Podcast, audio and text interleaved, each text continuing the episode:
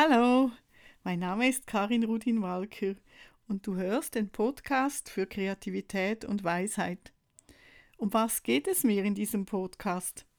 Kreativität und Weisheit sind wie ein Surfbrett, mit dem du auf den Wellengängen des Lebens reiten kannst. Das Leben verändert sich ständig und Kreativität hilft dir, offen und flexibel zu bleiben, Lösungen zu finden und zu kreieren, auch wenn du noch keine sehen kannst. Kreativität ist eine Urkraft, welche in uns allen schlummert, genauso wie Weisheit, Gelassenheit und Mitgefühl. Sie gehören zur Weisheit dazu. Und diese kannst du im Alltag mit Hilfe von verschiedenen Methoden kultivieren. Mit Kreativität kannst du selbstwirksam deine Umgebung gestalten und neue Wege gehen. Es gibt so viele Weisheiten, Methoden und Menschen, welche Wunderbares erschaffen haben.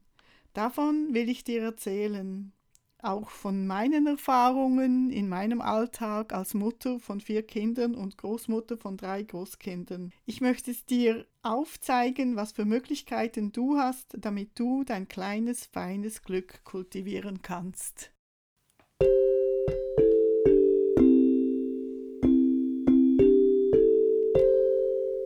Herzlich willkommen zu meinem allerersten Podcast. Ich freue mich so, bist du mit dabei. Es gibt etwas, das uns Menschen alle miteinander verbindet. Es ist der Wunsch, glücklich zu sein. Gibt es eine Glücksformel? Nein, leider nicht. Es wäre allzu schön. Weshalb ist es mir so wichtig, Kreativität und Weisheit zu kultivieren? Das erzähle ich dir in diesem Podcast. Wie kam ich zur Meditation? Was ist mein Hintergrund? Und wie kannst du Meditation im Alltag kultivieren? Zur Weisheit gehört für mich liebevolle Achtsamkeit. Und die kultivierst du am besten mit Meditation im Alltag. Beim Wort Meditation sieht man gleich Mönche in orangen Roben, stunden- und tagelang mit gekreuzten Beinen sitzen oder man verbindet es mit Religion, dem Buddhismus zum Beispiel. Nein, ich kann mich nicht stundenlang hinsetzen. Ich bin Mutter von vier Kindern, arbeitete daneben und absolvierte eine Ausbildung.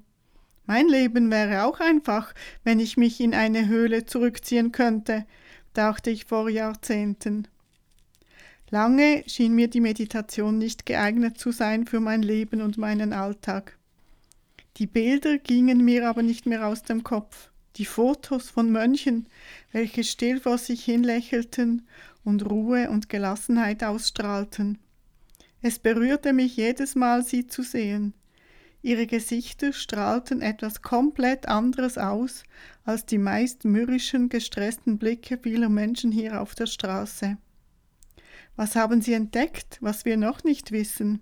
fragte ich mich und ich wollte mehr darüber erfahren. Auf meiner Suche nach dem Glück oder was Menschen glücklich macht, ließen mich die Bilder dieser zutiefst glücklichen Menschen nicht mehr los. Das Leben in den Klöstern ist streng, hat feste Regeln, ein strikter Tagesablauf und bietet nicht viel Komfort. Mein Leben bot sicher mehr Annehmlichkeiten, eine Fülle von materiellen Dingen, volle Regale im Supermarkt, einen Überfluss an Nahrungsmitteln. Einen strengen Tagesablauf hatte ich auch. So gesehen hätte ich glücklicher sein sollen als die Mönche. Aber das war ich nicht. Ich war gestresst, damit all den Überfluss zu handeln. Was zeigt, dass mehr haben nicht automatisch auch mehr Glück bedeutet.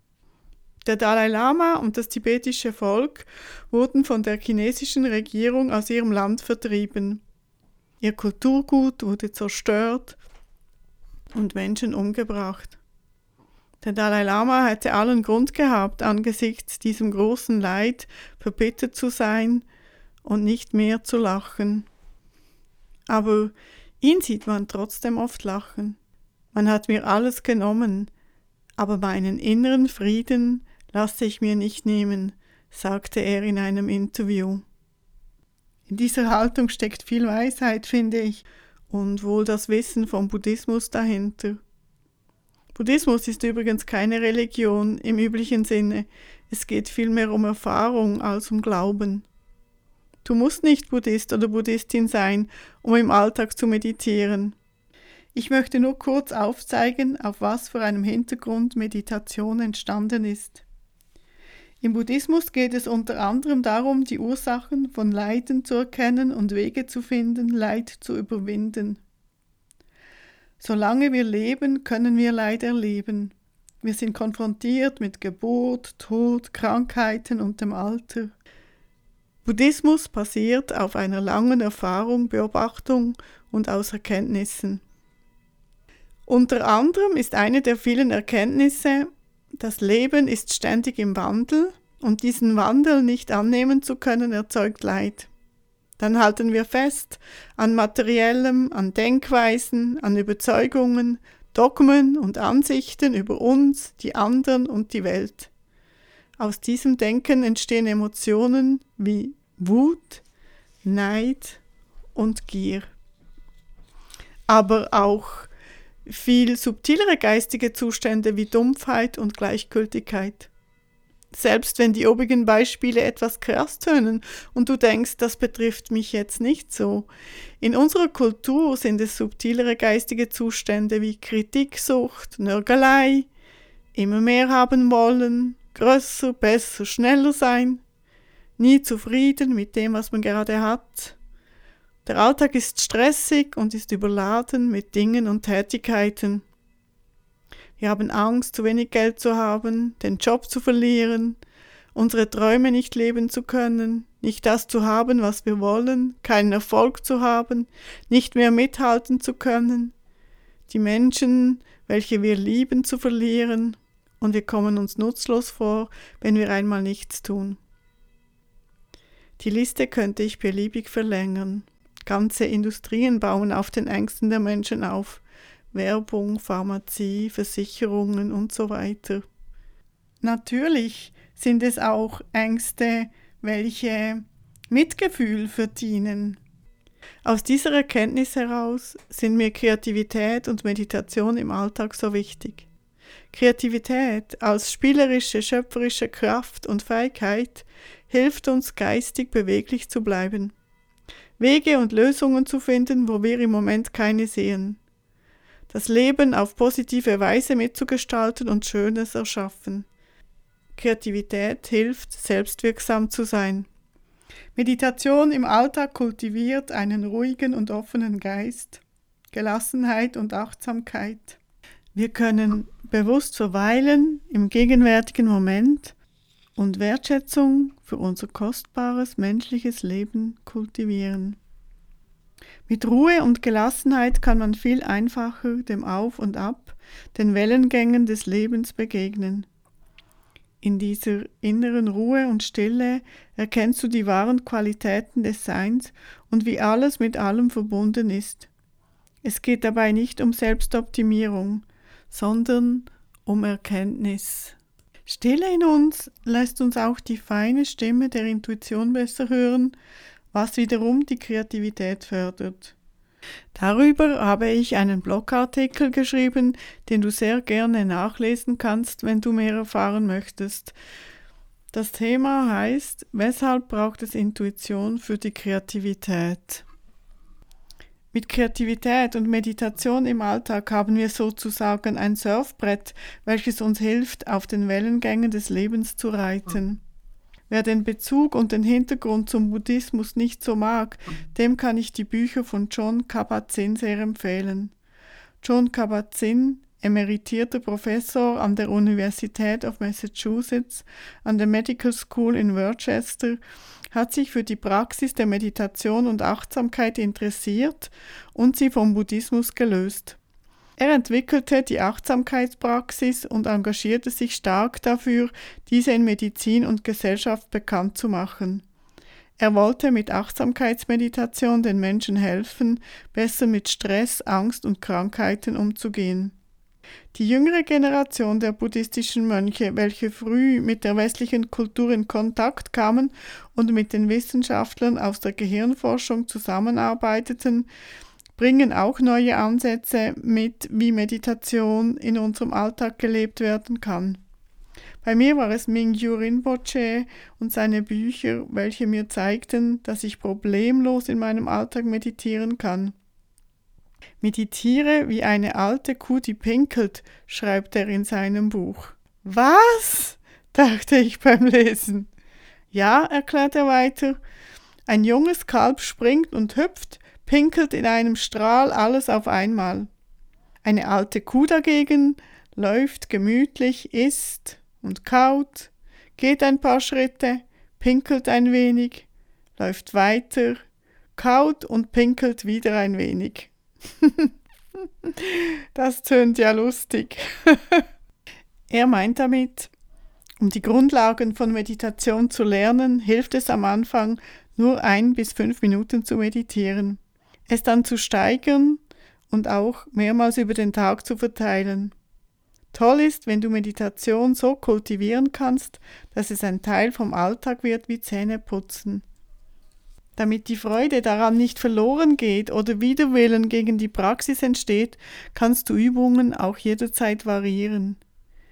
Nicht, dass du denkst, ach, ich muss mich schon wieder hinsetzen. Man muss nicht sitzen zu meditieren, man kann überall meditieren. Aber am Anfang hilft es, wenn auch der Körper ruhig ist, um den Geist zu beruhigen.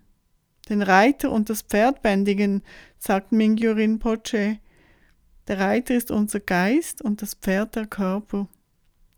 Das tibetische Wort für Meditation heißt Gom, was so viel bedeutet wie sich an etwas gewöhnen, sich mit etwas vertraut machen. Es geht auch nicht darum, nicht zu denken oder das Denken abzustellen während der Meditation. Denken ist ein Teil von unseren geistigen Fähigkeiten. Es ist nicht möglich, nicht zu denken. Wenn man aber mit Meditation beginnt, wird man sich der vielen Gedanken bewusst, welche im Kopf herumschwirren. Wie ein Wasserfall stürzen sie aus dem Nichts in unser Bewusstsein. Wie ein verrückter Affe, welcher in einem Haus eingesperrt ist und jetzt zu allen Fenstern rennt und laut schreiend durchs Haus tobt. Der Monkey Mind nennt man diesen Affen. Hierhin, dahin, dies noch, das noch. Diese Phänomene sind bekannt und wenn das geschieht, macht man noch nichts falsch. Die Kunst ist jetzt, nicht auf die Gedanken zu reagieren, sich nicht davontragen zu lassen. Statt sie zu bekämpfen oder weghaben zu wollen, beginne sie zu beobachten. Wie Wolkenfelder am Himmel.